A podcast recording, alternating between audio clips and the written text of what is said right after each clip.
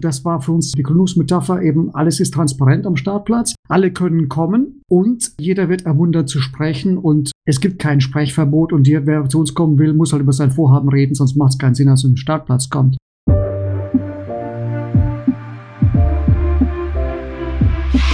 Herzlich willkommen zur Skillbyte Podcast Episode Nummer 46. Startup Inkubator und Accelerator Startplatz. Abonniert unseren Kanal für mehr spannende Themen aus dem Technologieumfeld, wenn ihr IT-Entscheider oder IT-Fachkraft seid. Wenn im Verlauf der Episode Hörerfragen aufkommen und ihr uns Fragen senden wollt, schreibt gerne eine E-Mail an podcast.skillbyte.de. Wir freuen uns immer über Bewertungen und Empfehlungen unseres Podcasts an Freunde und Kollegen.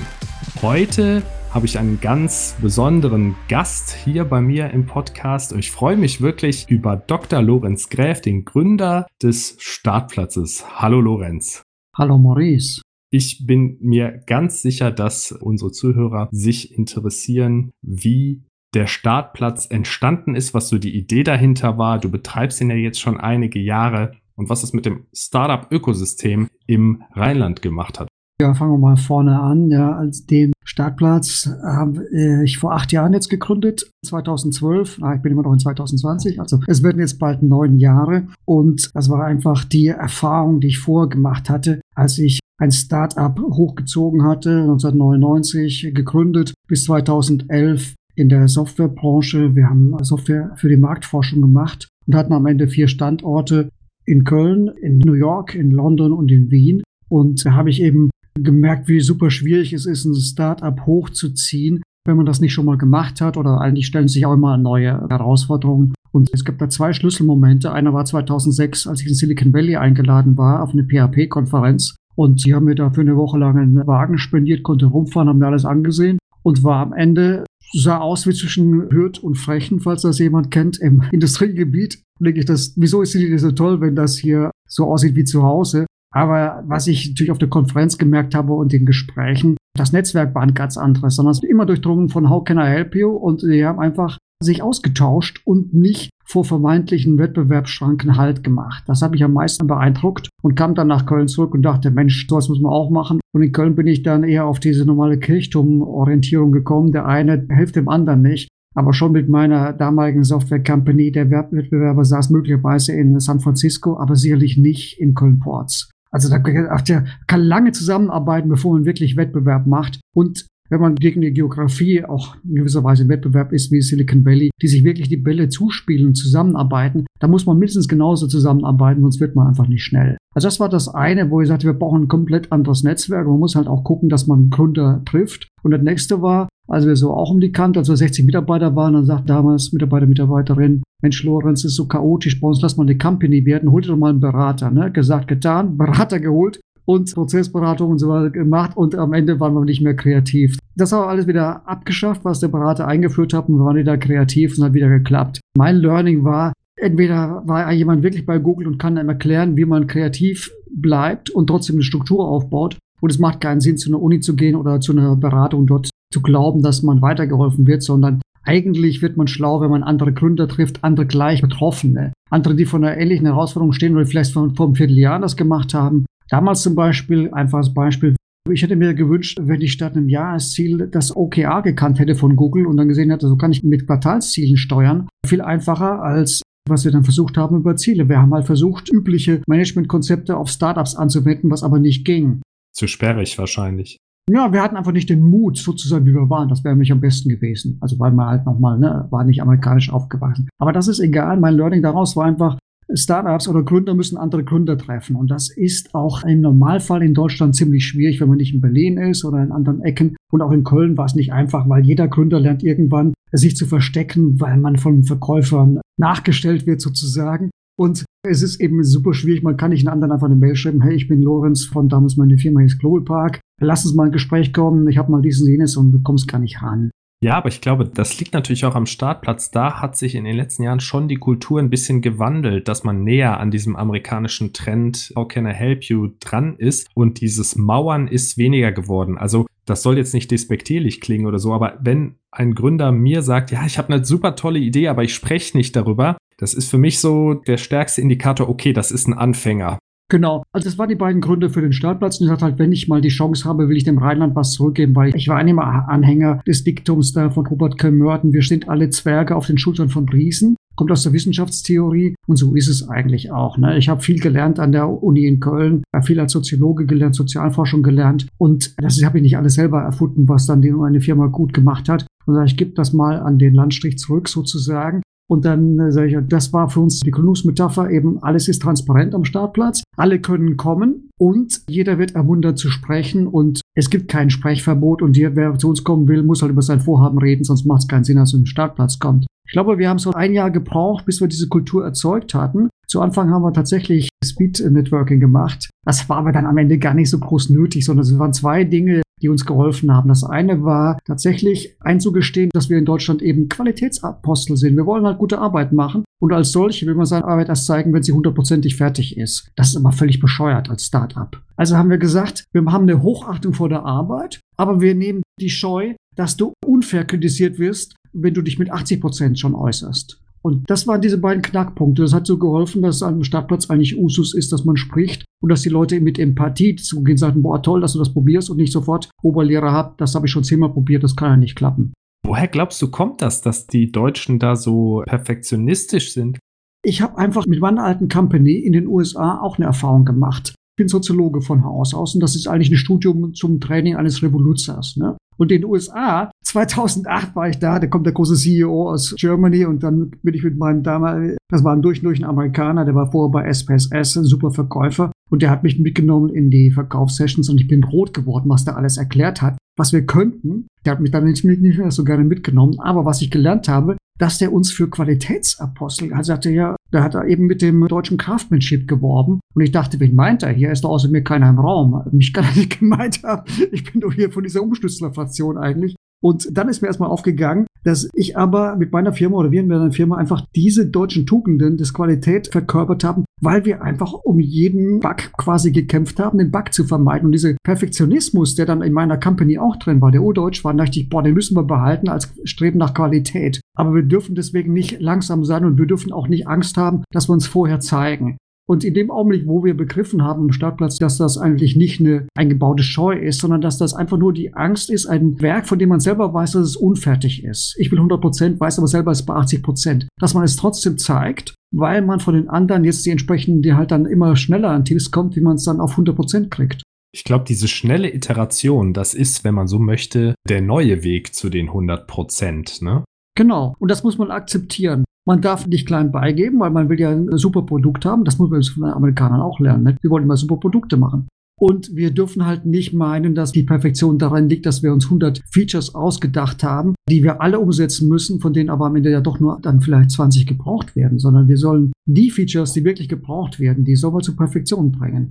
Genau, und herauszufinden, welche Features das sind, welches die Kunden wollen, das kriegt man eben durch schnelle Iterationen hin. Und wenn man das dann herausgefunden hat, also diesen Product Market Fit, dann kann man sich eben darauf stürzen und das dann eben zu verbessern. Zwei Dinge, glaube ich, sind da tief im deutschen Herzen eingegraben, die dem zuwiderlaufen. Was sich aber langsam verbessert, ist, was du schon sagst, diese Angst, Fehler zu machen oder mit einem unfertigen Produkt rauszugehen. Ja, nicht zu zeigen, hey, klar sind wir noch nicht fertig, aber es ist ja auch erst drei Wochen alt. Sag mal, was hältst du denn davon? Also quasi dieses Vorzeigen und natürlich auch diese Engineering, Craftsmanship, ne, dass man sehr viel Zeit mit einer Sache verbringt, bis sie dann perfekt ist. Und das, glaube ich, funktioniert im IT-Bereich noch nicht, weil es halt so eine junge Disziplin ist und so viel noch gemacht werden kann. Das sehen wir jetzt auch wieder, wie zaghaft diese Impfterminvergabe, die wahrscheinlich organisatorisch perfekt ist, ja, aber das ist was, was ganz anderes. Also das haben wir in der Startup-Kultur ja nicht. Da schmeißen wir ja nur die Hände über Kopf zusammen. Wie kann man so unpragmatisch vorgehen?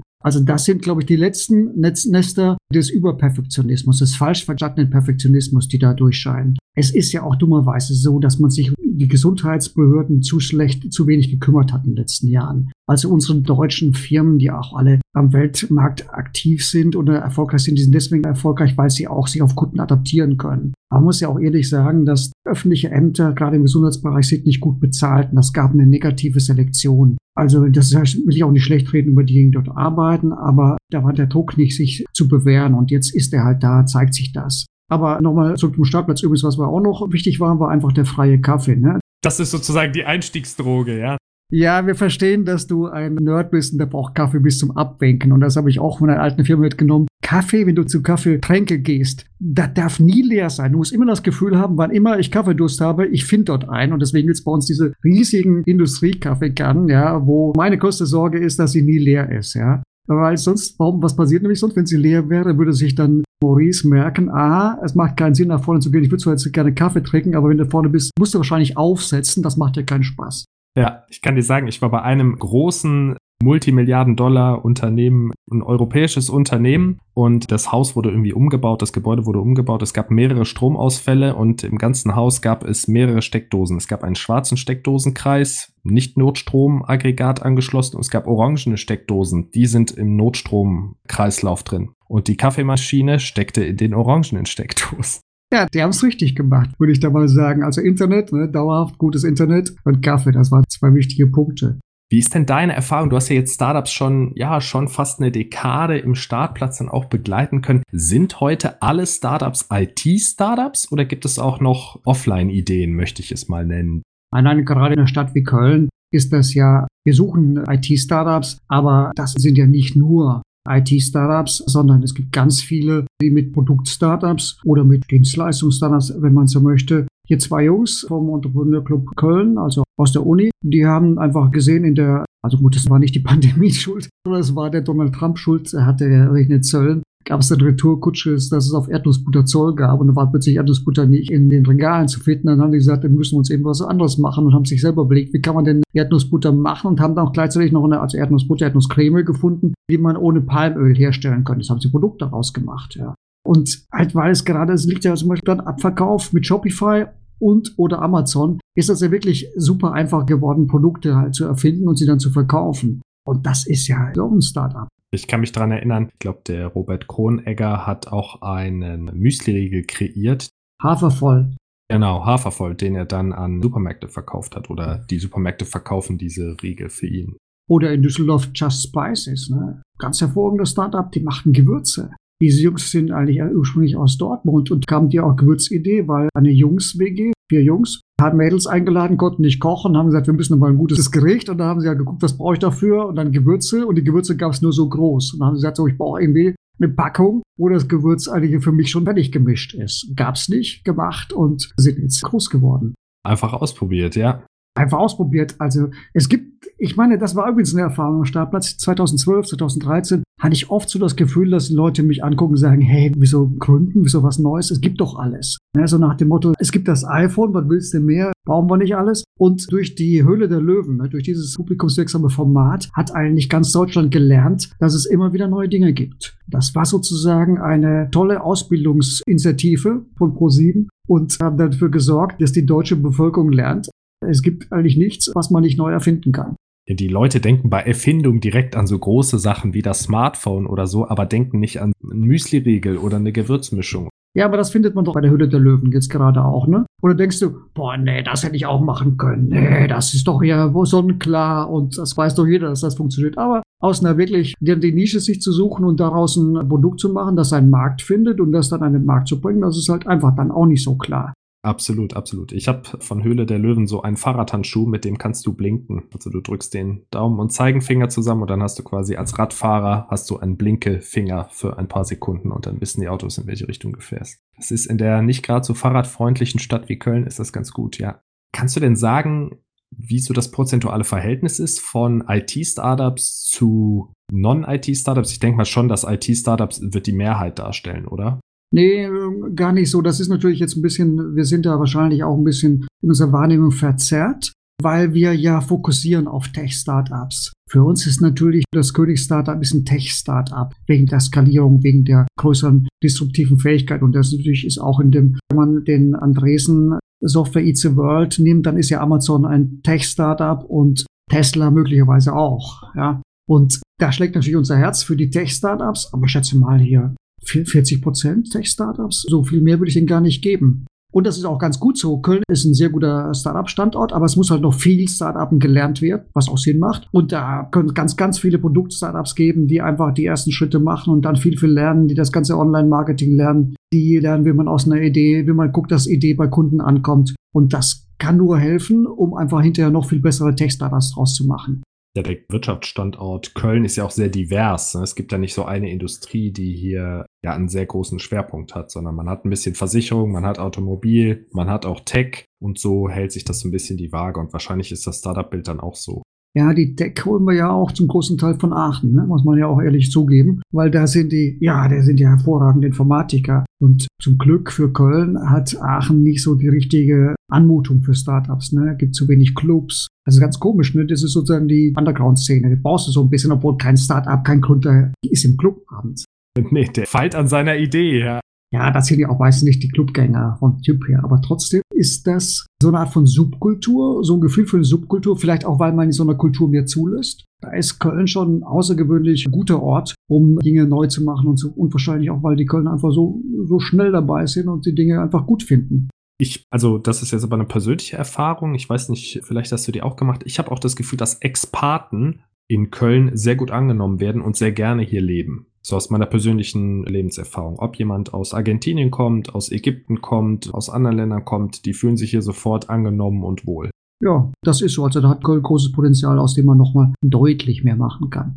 Ja, genau. Also ein bisschen internationaler dürfte man sich dann aufrichten. Jetzt haben wir schon gelernt, Kaffee und stabiles Internet bekommt man im Startplatz und das ist sehr wichtig für Startups. Was sind da noch Faktoren, die der Startplatz bieten kann, wo die Startups auf jeden Fall von profitieren können. Also reger Austausch an der Kaffeemaschine, klar. Aber wie sieht es denn aus mit auch Fachkräften, die vielleicht im Startplatz sind, die vielleicht alleine arbeiten, aber auch für Startups was machen können, von denen ich lernen kann? Kapitalkontakten, Produktvalidierung mit den Mitarbeitern, ich weiß es nicht.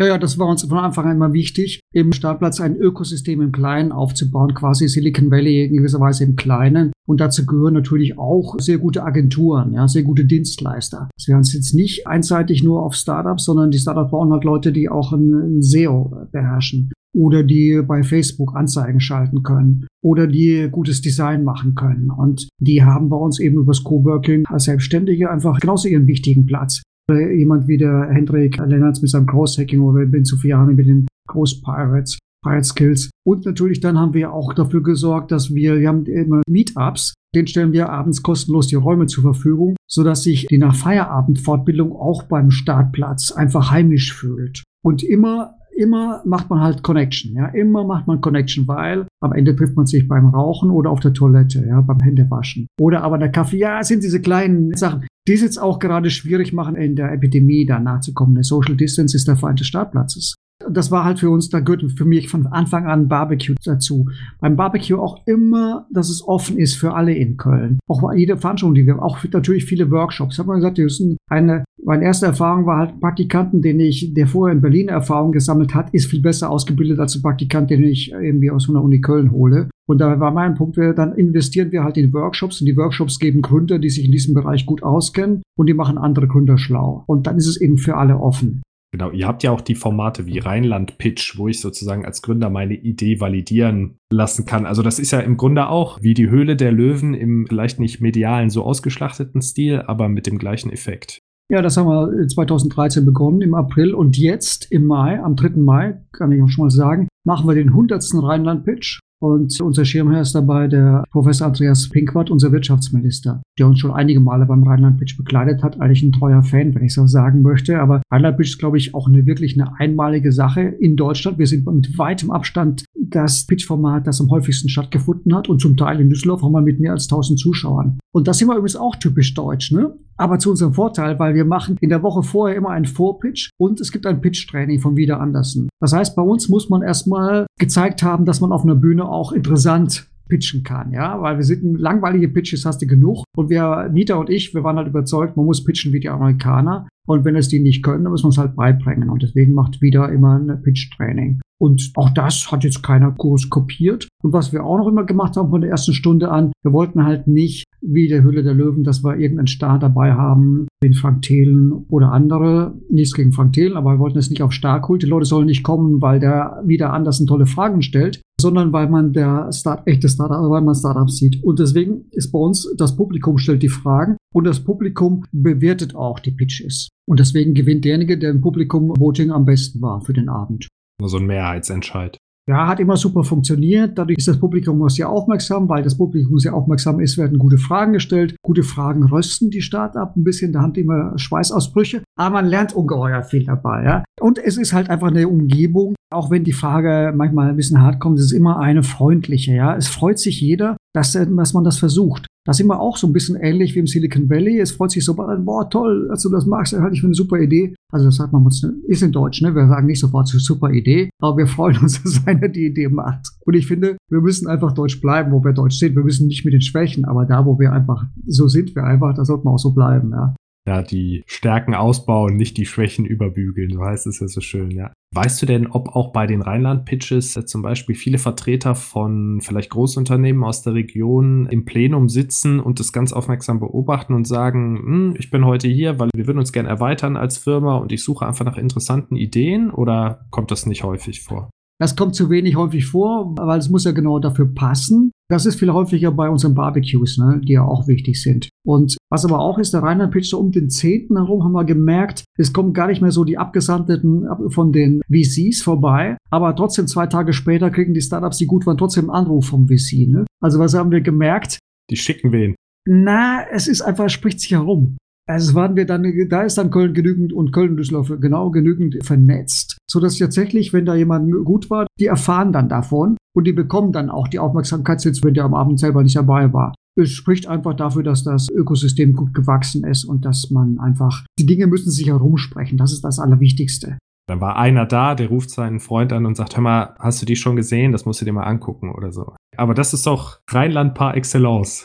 Ja, das brauchen wir ja auch. Das war auch das, was wir ungefähr ein Jahr haben auch gebraucht zu Anfang des Startplatzes, bis wir so ein bisschen in Köln die Zäune da abgebaut haben, dass jeder mit jedem spricht, weil ich hätte immer gesagt, also das Kölner Netzwerk, das Klüngelnetzwerk hat so ein paar Schwächen und die Schwächen sind, dass man zu stark an das eigene Netzwerk denkt. Aber bei Innovationen ist das Denken an das eigene Netzwerk tödlich, weil vielleicht habe ich im Startplatz halt gerade einen Investor sitzen oder einen Investor angedockt, der gar nicht zu dem Startup passt, das jetzt gerade bei uns sitzt und gut ist. Aber er sitzt, nimm mal einen anderen, er sitzt beim Chip oder irgendwo anders, ne, sitzt das gerade oder bei WeWork und da kommt aber die Information nicht hin. Da ist das doch doof für Köln. Das ist doch super gut, wenn die Information von einem tollen Startup aus, das im Startplatz sitzt, zu dem Investor, der gerade im Chip seine Niederlassung hat oder an, der Uni sitzt, hinkommt. Und das, das ist mein Ziel, ne? dass wir da so ein echt gut geöltes Netzwerk haben, wo die Informationen gut fließen. Weil wenn das gut geölt ist, muss ich keine Sorge haben als Startplatz, dass sowas nicht zurückkommt. Das ist dann umgekehrt. Haben wir halt in, vielleicht sitzen bei uns gerade die Andockpunkte für Digital Health Startups, ja, für Gesundheits-Startups. Und platt, brauche ich doch jemand, was wieder umgekehrt. Also das würdest du in Silicon Valley auch nie erleben. Da ne? sitzen die alle in der, der Sandfield, in der Sandroad da bei Stanford und sprechen am Parkplatz über ihre also sie sprechen die nicht gerade immer darum, Achtung, hier bin ich gerade dran, hoffentlich bist du auch dran, sowas, aber man spricht doch einfach über die Dinge, ja, und bekommt sie mit.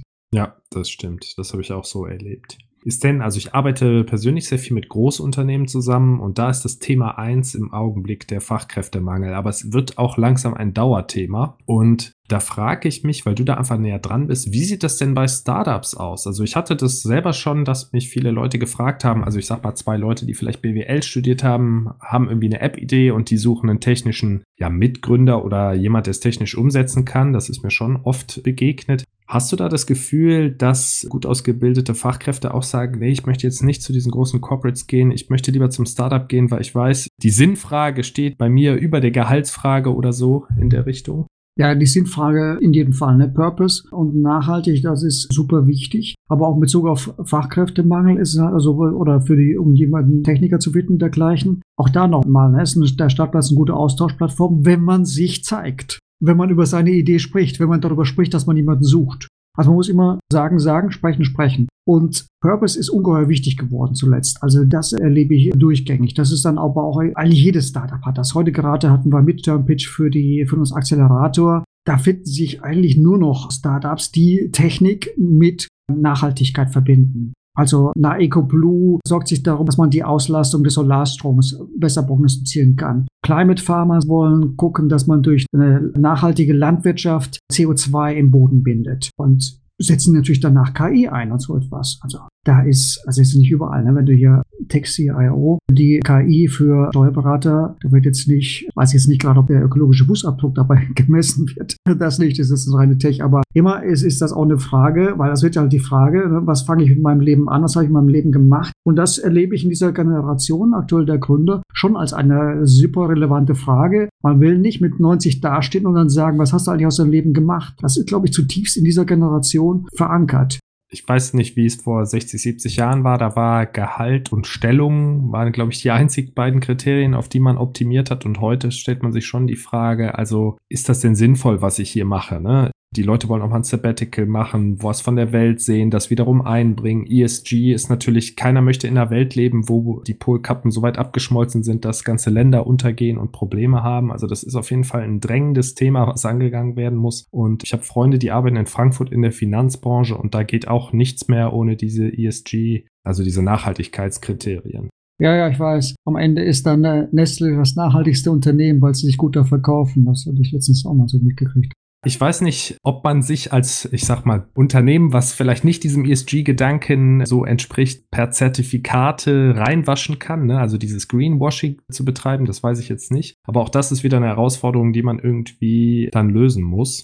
Ja, ich erlebe immer noch, dass es halt, es ist aber auch völlig okay, dass man, wer nach Sicherheit strebt, ist natürlich bei einem größeren Unternehmen besser aufgehoben. Das ist auch völlig klar. Aber wer, warum, na gut, es ist Wagemut, das ist halt das Gegenteil von Sicherheit. Ne, Wagemut, was all die Waren mit den eigenen Händen schaffen, das ist schon eine geniale Zeit aktuell, ja.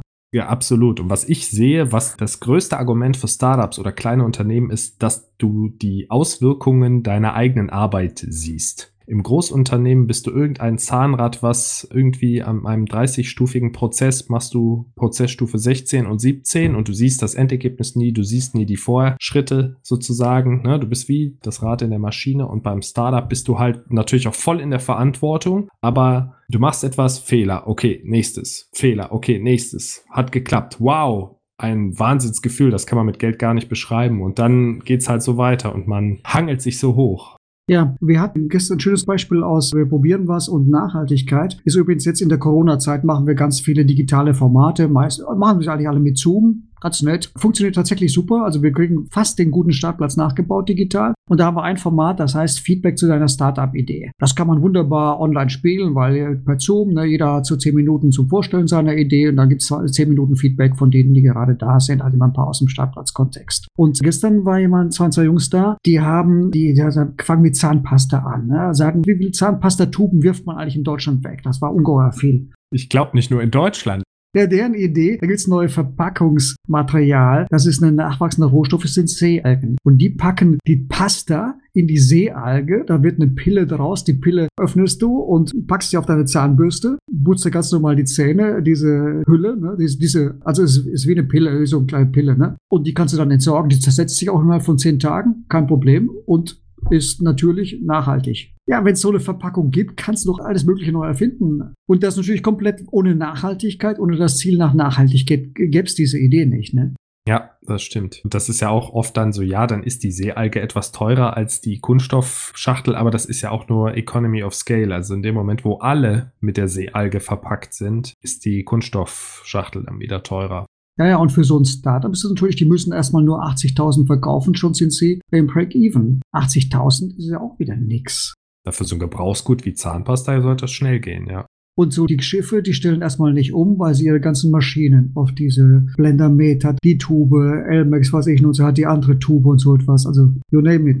Die sehen das Problem gar nicht. Die verkaufen so viel, und da kannst du unterm Radar erstmal groß werden und dann ist man erstmal da. Genauso wie, du hast ja vorhin angesagt, der Robert, mit diesem Hafervoll, ne, Müsli-Riegel. Ja, ja, was meinst du? Inzwischen stehen die in den Regalen, ja, du musst einfach hartnäckig sein. Hartnäckig. Das ist ein schöner Übergang. Und zwar Du hast ja jetzt schon sehr viele Startups kommen und gehen sehen im Startplatz, aber auch in deinem Leben davor. Hast du denn so Erfolgsmuster von Teams oder von Gründern oder generell von Startup-Ideen identifizieren können, wo du sagst, heute, wenn dir sowas über den Weg läuft, hm, ich glaube, da ist was dran oder, uh, die machen einen guten Job, das wird bestimmt groß?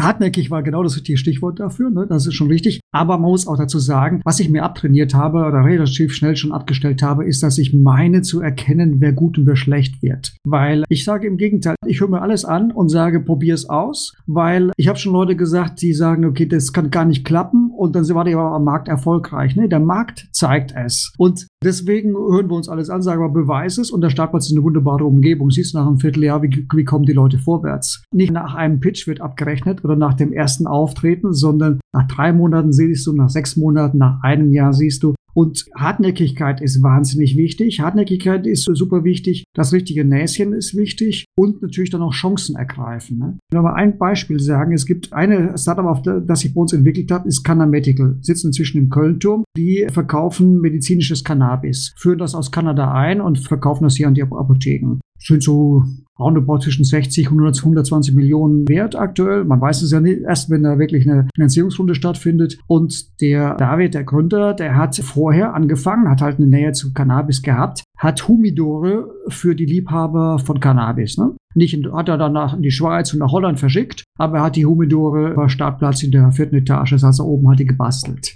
Vielleicht hast du ihn auch kennengelernt. Und dann gab es halt die Legalis gab es eben die Möglichkeit, medizinisches Cannabis zu verkaufen. Er hat sich dadurch, weil er halt in dieser Szene gut drin war, hat er sich um eine Lizenz bemüht und er hat tatsächlich die Lizenz bekommen. Das heißt, er war in dem Markt drin und hat die Chance, die sich geboten hat, ergriffen. Hat dann äh, einen Investor über den Startplatz gefunden. Der Investor hat ihn auch gut unterstützt, gut, gut, gut mitgeholfen und hat natürlich, das hat auch hat seine ganze Grundausbildung Startplatz quasi gemacht. Ja, was macht man, was macht man nicht? Da bilden sich ja tatsächlich über die einzelnen Coworking-Räume so kleine Lernumgebungen, ja, von denen ich gar nicht wusste, dass die stattfinden. Aber der eine sagt dem anderen, was genau wie geht. Und das ist auch eine Entrepreneur-Grundausbildung. Manchmal ist es auch hier in diesem, in Köln, im Rheinland halt immer noch so, dass man nicht dieses halbe Jahr wie in äh, Silicon Valley oder nach drei Monaten, dann ist schon da durchgestattet und nach einem Jahr, sondern brauchst wahrscheinlich, oft sehe ich, dass man zwei Jahre oder drei Jahre braucht und dann hartnäckig war und dann ist es erst soweit. Warum auch immer. Also es gibt, wir sind ja auch in der schwierigen, also wir haben manches Mal schwierige Erlaubnisregimes, ja, zum Beispiel im medizinischen Bereich und dergleichen, da brauchst du eben lange. Also die Katrin, die den Sensor baut für die Damen, damit sie ihre fruchtbaren Tage feststellen können, die hat ja, glaube ich, zwei Jahre gebraucht, bis das Medizinprodukt zugelassen war. Und wenn man da nicht durchhält, bei den üblichen, in Berlin wird also in Silicon Valley wird es sagen, vergiss es, das setzt sich nicht durch. Keiner hält zwei Jahre durch, ja, allein emotional. Da kommt da vielleicht wieder die deutsche Tugend, dass man sagt, okay, das halte ich aus.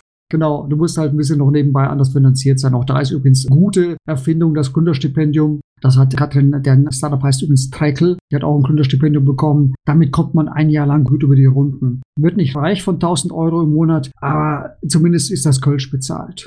Ja, und der Vermieter hat auch noch was davon. Ja, ich verstehe, was du meinst. Ja, man muss schon, also kannst du nicht so die, kannst du nicht eine große Wohnung haben, aber es hilft jedenfalls also das ist witzig auch, da wurde ich schon häufiger gefragt, auch von Experten, die sagen, warum gibt es in Deutschland so wenig Gründer? Weil euch kann doch nichts passieren, wenn du hier, also du verhungerst nicht, das ist damit gemeint. Im Notfall bekommst du eine Unterstützung, also du fällst relativ weich, ne? Also ich kenne keine Hartz-IV-Gründer, das ist es nicht. Du brauchst ein bisschen mehr, aber viele, die aus dem Studium heraus gründen, sind mit dem Gründerstipendium echt gut dran, weil die sowieso als Studenten nicht so viel brauchen. Aber das braucht man schon. Ne? Und das ist eine gute Sache, dass das das Land NRW so gemacht hat. Gibt es denn Sachen, du hast das Gründerstipendium schon erwähnt im Startplatz, wo du besonders stolz drauf bist, dass ihr das erreicht habt? Also du hast gesagt, ihr habt das Ökosystem, das Start-up-Ökosystem im Rheinland schon ein bisschen verändert. Nach ein, zwei Jahren hast du da erste Effekte bemerkt. Das wäre zum Beispiel so eine Sache. Gibt es so herausragende Momente, die dich wirklich stolz gemacht haben? Du gesagt hast, wow, das hätte ich jetzt nicht gedacht, dass wir diesen Effekt erzielen, diesen positiven Effekt. Also ich denke schon, dass wir feste äh, hatten, als wir gestartet sind. Also ich hätte mir sogar noch gewünscht, dass das Ökosystem noch besser ansprengt. Ich denke, dass da auch immer noch was drin, aber da bin ich, also das ist, das ist auch, dass es gut funktioniert und wir ein gutes Ökosystem hier haben, das ist schon eine feine Sache. Aber da hat der Startplatz nicht alleine gewirkt. Nee, was mich schon auch stolz gemacht hat, war einfach, dass der Startplatz als solches gut funktioniert, dass die Leute sich einfach austauschen, untereinander sprechen und am Ende ein System entstanden ist, wo der Einzelne, also der Beitrag der Einzelnen ist schon wichtig, ne? Aber ich bin kein Gatekeeper und mein Beitrag ist nicht so wichtig, sondern das spricht sich einfach alles herum und es hat sich, es liegt im Startplatzwissen. Man weiß nicht genau wo, ne? Aber einer kennt immer die Antwort. Und eine der Gründerstories, die wirklich super gut war, ist Vector A, die Amazon-Produktfirma, die aus dem Startplatz heraus entstanden ist. Adrian, der sein seine Mitgründer eigentlich beim Kickern der das Vertrauen zu seinen Mitgründern beim Kickern gewonnen hat und auch immer sagt, nachdem er ein halbes Jahr lang sich immer über den anderen geärgert hat und trotzdem weitermacht und immer hat er so viel Vertrauen aufgebaut, dass er den dann zu seinem Geschäftsführer gemacht hat, ja. Also sag mal so, du, da habe ich gelernt, du kannst Vertrauen im Sandkasten aufbauen oder durch wiederholtes Kickern, wo man einfach die anderen verlässlich. Also wenn du 0,5, wenn du mit null Toren verlierst, ist immer die Stadtplatzregel, musst unten durchkriechen. Wer das macht und ehrenvoll verlieren kann, mit dem kann man auch eine Firma aufbauen. Okay, das sind ein bisschen andere Maßstäbe, nee, aber verstehe ich. Ja, aber das ist, Vertrauen ist halt wichtig und du kannst dir nicht, du hast nicht und du musst halt die Leute vorher kennenlernen, weil es ist schon ein bisschen fast, fast mehr, als würde man eine Familie gründen, wenn man da mit einem anderen gründet, weil du hast dich erstmal gebunden, ne? 50-50 oder Drittel, Drittel der Anteile. Es ist schwer, aus einer GmbH jemanden da wieder rauszubekommen, wenn das nicht klappt. Also drum prüfe, wer sich ewig bindet, gilt natürlich für Gründer auch. Und da ist so ein Ökosystem, das dann entsteht, wo man sich wirklich auch checken kann, wo du sehen kannst, er ist verlässlich, der verspricht das und wenn er gesagt hat, in vier Wochen launche ich, dann hat er auch wirklich in vier Wochen gelauncht und sagt dann nicht, nee, in vier Wochen kommt er zurück und sagt, nächste Woche und dann kommt er wieder nächste Woche. Also man lernt die Leute halt mit ihren kleinen Schwächen und ihren kleinen Stärken auch kennen. Aber eigentlich sind es die Schwächen, die man kennenlernt, an denen man dann absehen kann, wie verlässlich jemand ist. Also ist ja meistens so. Ne? Immer enttäuscht werden, lernt man die Leute besser kennen als in der, in der Sonnensituation. Was glaubst du denn, wenn wir noch mal so ein bisschen rausgucken, die aktuelle Corona-Pandemie? Wie wird sich die Startup-Landschaft dadurch ändern? Also es gibt natürlich Startups, genau wie in der Wirtschaft, die sind voll getroffen damit, weil ihre Geschäftsgrundlage entfällt. Aber diese Digital-Startups gibt auch welche, die bekommen ordentlich Rückenwind durch die aktuelle Entwicklung. Ich glaube am Ende, dass es denn äh, die Startup ungeheuer pusht insgesamt. Natürlich bei uns war Pinkbus, ne, die mit dem pinken Bus, die haben natürlich sofort das Geschäft eingestellt. Oder, oder Bird, die Flitzer, die kleinen Roller, ne, die haben von äh, San Francisco, da die deutschen Niederlassungen am Stadtplatz gesessen. Die haben in San Francisco sofort die Leute entlassen. Nach Corona, als es ausgebrochen war. Ja, aber es gibt halt einfach jetzt super viele Neuaufbauer sind immer Chancen und ohnehin, wenn die Startups das gut gemacht haben, sind sie eben hier durchgestartet oder anders. Und es ist ja die Bedingung für Startups haben sie auch geändert. Ne? Dermanostik, das Startup, das durch ein Bild aus deinem, von deinem Smartphone, das du mit Hautproblemen aufnimmst, dir dann die Diagnose eines Arztes zuschicken kann. Das ist ein Startup, was halt durch die Pandemie Rückenwind bekommen hat, weil man viel, viel mehr weiß, wie wichtig das jetzt auch die digitalen Tools sind. Was wir, also da, sag mal so, wenn wir aus diesem Planungsdesaster des Impfens lernen, dass man lockerer werden muss beim Planen und lockerer bei den Regimen, also bei den Rahmenbedingungen fürs Unterwegssein, ja. Also wir können einfach nicht so strikt alles festlegen. Es muss immer eine Rechtsnorm gehen, so muss auch entscheiden können. Wenn wir Rechtsnormen wegnehmen, dann können Startups sich viel, viel besser entfalten, weil da ist ja, also die, Problem ist nicht so, dass man ein Gewerbe nicht angemeldet bekommt, also von wegen Behörden, Verwaltung, sondern dass unsere Rechtsnormen so starr sind dass du einen Businessplan brauchst für fünf Jahre, der natürlich eh jeder weiß, dass das Quatsch. Nee, nimmt ja mal sowas wie Demonostik. Ne? Dürfen die das eigentlich? Ne? Dürfen die dir eigentlich eine Diagnose übers Handy schicken? Und dass man schneller Wege findet, das zu erlauben. Und da ist halt, ist so eine kleine einbetonierte Unflexibilität, weil man entweder die Dinge immer schon so gemacht hat oder weil die niedergelassenen Ärzte nicht na, die wollen da nicht an die Startups Umsatz verlieren und so weiter und so fort. Also da gibt es ja unheilige Allianzen noch und nöcher. Und die sitzen erstmal am längeren Hebel, weil sie auf den Ressourcen sitzen. Ja. Genau, Arzneimittelversand haben natürlich zwei, drei Startups auch immer wieder versucht, ne? Pillentaxi und so etwas. Hat nie geklappt, weil einfach die Apotheker noch viel zu sehr geschützt werden. Aber das ist ja ganz klar, dass irgendwann die Medikamente auch geliefert werden, ja. Hätte man vermutet, ja fast vor 20 Jahren schon gesagt. Also lange kann also es gibt ja mehr Apotheken bald als andere kleine Läden. Gut, das ist jetzt möglicherweise auch ein Vorteil, wenn du überall dich testen lassen kannst, falls man sich testen lassen könnte dort, ne? Bei DM kannst du dich bald testen lassen, habe ich heute gelesen. Ich weiß nicht, wie gut das funktioniert, aber wir werden das erleben. Was bedeutet die Pandemie denn für den Startplatz selber? Also das ist ja, ihr werdet ja wahrscheinlich auch sehr viele Digital-Events nur durchführen können. Ja, ich meine, mit Digital-Events kann man die Startups, die Pirates, die das in European Pirates Summit gemacht haben, wo der Burning Man, wo der große Baum verbrannt wird, die haben umgestellt auf die Unterstützung von digitalen Events. Die machen da ein gutes Business jetzt. Aber durch Digital-Events kann man im Prinzip nicht reich werden. Also man kann als Zuarbeiter da ein Business haben. So, wir haben natürlich ungefähr 30 Prozent unseres Umsatzes hat sich nichts aufgelöst, weil die Konferenzräume, die wir vermieten, niemand mehr gebraucht hat, weil ja keiner mehr kommen durfte, wo man sich treffen durfte. Das ist natürlich hart. Und in der ersten Zeit, wir haben natürlich kurze kurze Kündigungsfristen. Also im April war noch keiner ausgezogen und im Juli waren 30 Prozent unserer Räume leer. Was willst du da machen? Ja? So, wir haben jetzt im November und Dezember Überbrückungshilfe bekommen.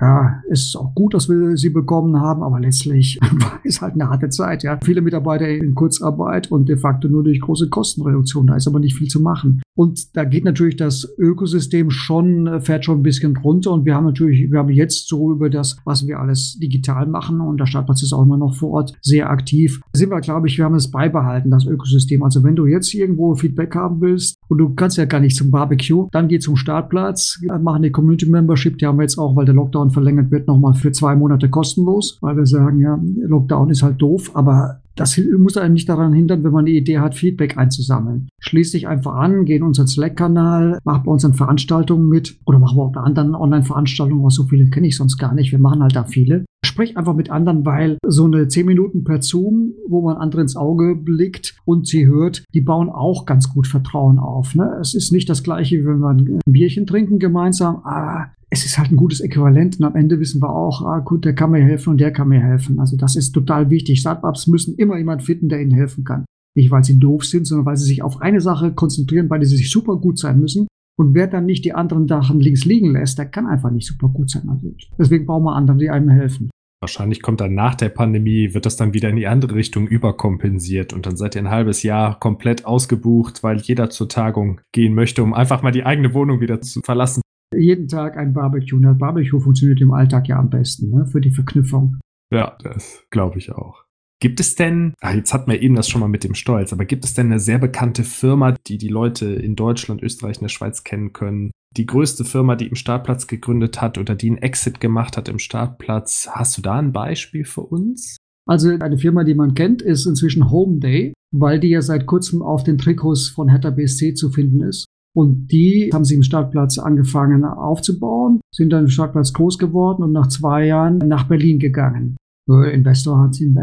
Ja, was willst du? Nein, das ist ja gar nicht schlecht. Wir müssen das in Deutschland schmecken. Das ist ein deutsches Start-up. Die kommen auch ursprünglich aus Mannheim, ja? Steffen Wicker, der Gründer, kam aus Mannheim nach Köln. Da hat Köln schon mal gewonnen. Okay. So, dann haben sie in Köln die Grundlagen für jetziges Business gelegt, für Home Day. Dimitri und Steffen. So, und das ist doch super gut, dass sie diese Schritte gelegt haben. Und danach sind sie den nächsten Schritt und sind dann nach Berlin gegangen, das halt die nächsten Entfaltungsmöglichkeiten bietet. Ist halt so. Ich habe damals die Sache immer ein bisschen auch kritisch gesehen, sagte ich ja wie Mario Götze, der von München geklaut wird, gekauft wird. Nein, aber in diesem Fall muss man echt sagen, wir sind auch, jetzt wachsen hier die Startups nach und sie werden nicht mehr nach Berlin gehen müssen. Aber damals war es einfach für Home Day die richtige Entscheidung. Aber das kann man sehen, sind da auf dem Trikot. Und also Kanawettel kennt man, also die großen Namen sind es nicht, kennt man so nicht. Factor A hat es auch nicht über die Grenzen hinweg geschafft. Aber wie gesagt, die Jungs hier von Home Day, der Makler, aber Factor A sind mittlerweile richtig viele. Also ich habe sie mal besucht. Jetzt vor der Pandemie, muss ich sagen, war ich auf einem Meetup dort und ich war erstaunt, wie viele Menschen das mittlerweile sind, ja.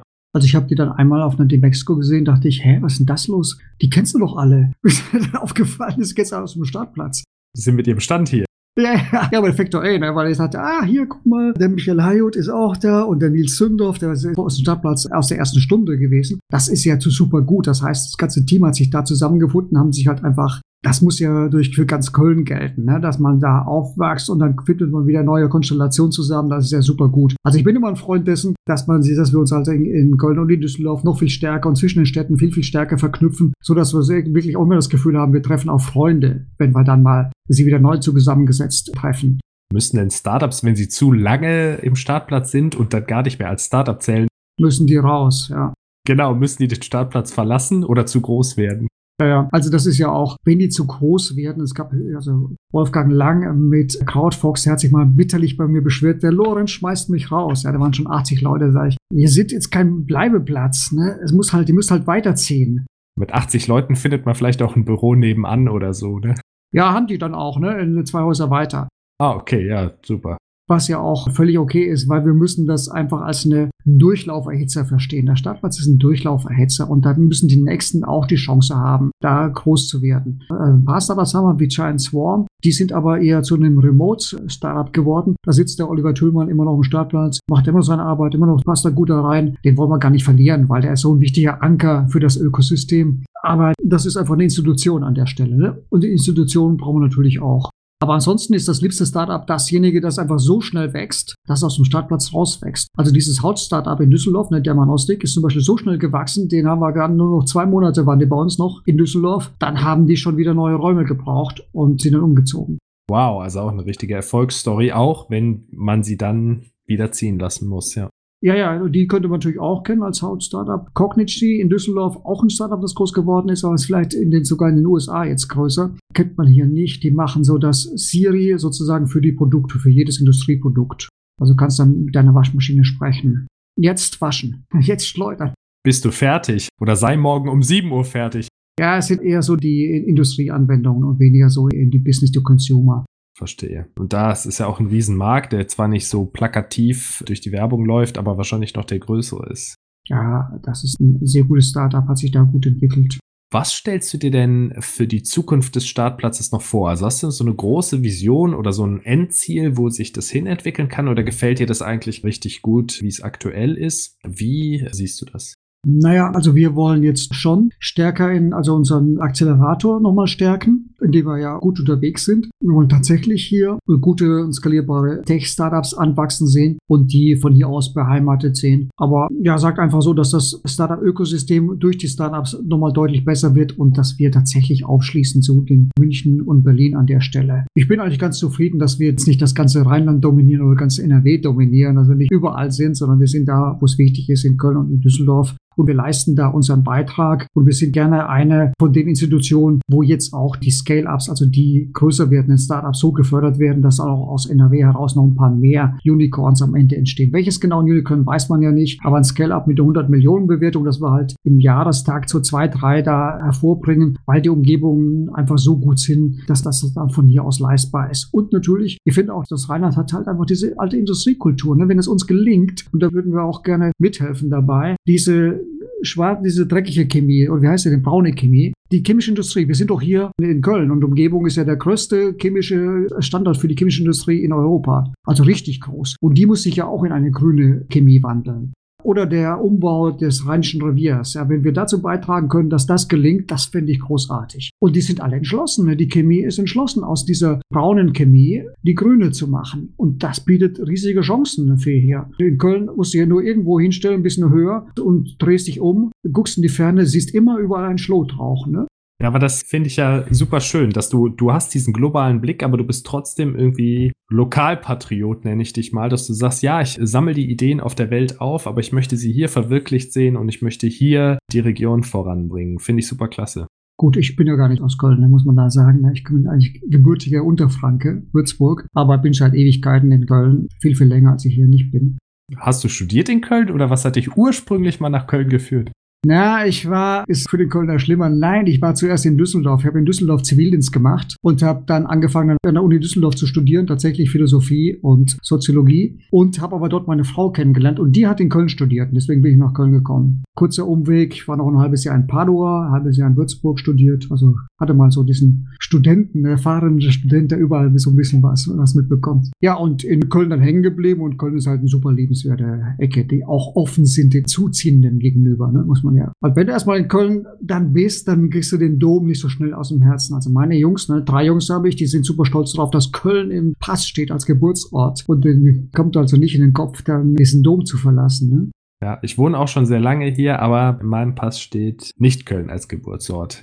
Ja, das hat der Kölner so an sich, das will er halt gerne haben. Nee, aber es ist eher so diese Denke sagen, das hatte ich von meinem Doktorvater, das ist Professor Schorch, auch in Köln eigentlich früher bekannter Soziologe, der hat auch gesagt hat, dass man so ein bisschen auch bedenkt, wo man herkommt und dass man auch der Ecke, wo man ist, was, was zurückgibt.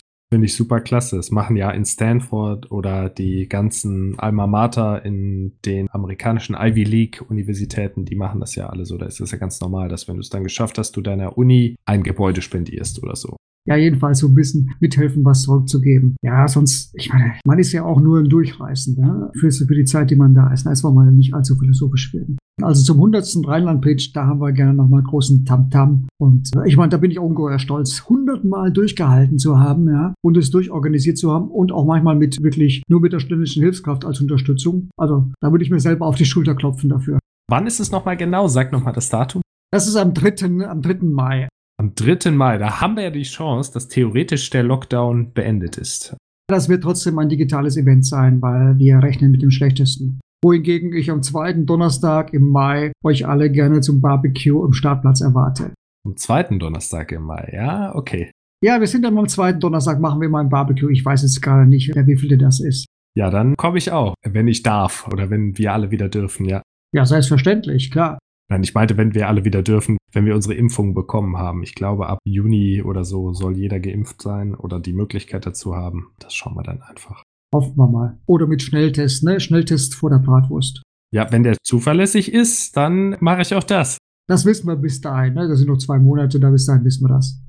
Wenn unsere Zuhörer Fragen haben oder Feedback zur aktuellen Episode, sendet uns gerne eine E-Mail an podcast.skillbyte.de. Wir freuen uns immer über Bewertungen, abonniert unseren Podcast und empfehlt uns weiter an Freunde und Kollegen, die sich ebenfalls für Technologiethemen interessieren. Schaut auch auf skillbyte.de slash blog vorbei.